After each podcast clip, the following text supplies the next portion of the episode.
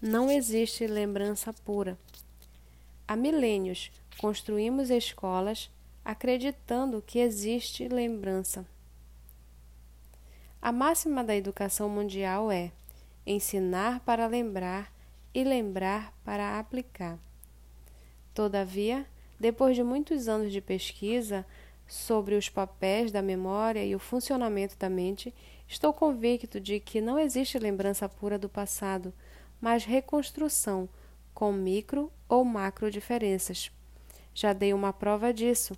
Se você procurar lembrar dos milhares de pensamentos que produziu na semana passada, é provável que não resgate nenhum com a cadeia exata dos verbos, pronomes e substantivos.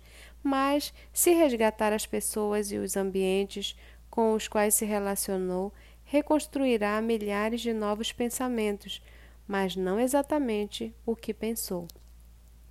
Do mesmo modo, se tentar recordar o dia mais triste ou mais alegre da sua vida, não vai resgatar os mesmos pensamentos e reações emocionais daquele momento. Você poderá reconstruir pensamentos e emoções próximos, mas não exatamente os mesmos que sentiu. O que isso demonstra? Que a memória é especialista em nos fazer criadores de novas ideias. O passado é um grande alicerce para edificarmos novas experiências e não para vivermos em função dele.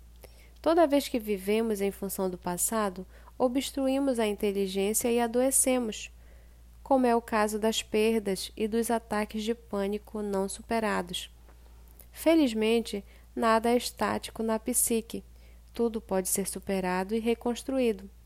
Quando você recorda uma experiência que teve com um amigo de infância, uma brincadeira na escola ou um trauma emocional, essa recordação nunca é uma lembrança pura que contém todos os pensamentos e reações emocionais que você vivenciou na época.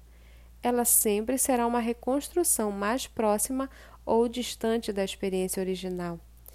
A reconstrução do passado sofre a influência de cores e sabores do presente, ou seja, de algumas variáveis, tais como o estado emocional e o ambiente social em que estamos. Se estivermos numa festa e recordarmos uma experiência em que fomos rejeitados, talvez sintamos apenas uma leve dor ou até acharemos graça no fato. O ambiente social se tornou uma variável que desfigurou a reconstrução. Se sua memória não é uma máquina de repetição de informações, como os pobres computadores. Ela é um centro de criação. Liberte-se, seja criativo. Algumas implicações e consequências do fato de não existir lembrança pura.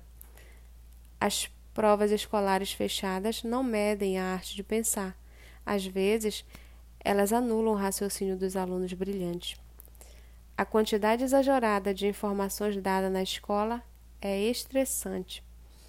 A maioria das informações se perde nos labirintos da memória e nunca mais será recordada. O modelo escolar que privilegia a memória como depósito de conhecimento não forma pensadores, mas repetidores. O objetivo fundamental da memória é dar suporte para um raciocínio criativo, esquemático organizacional e não, a, e não para lembranças exatas.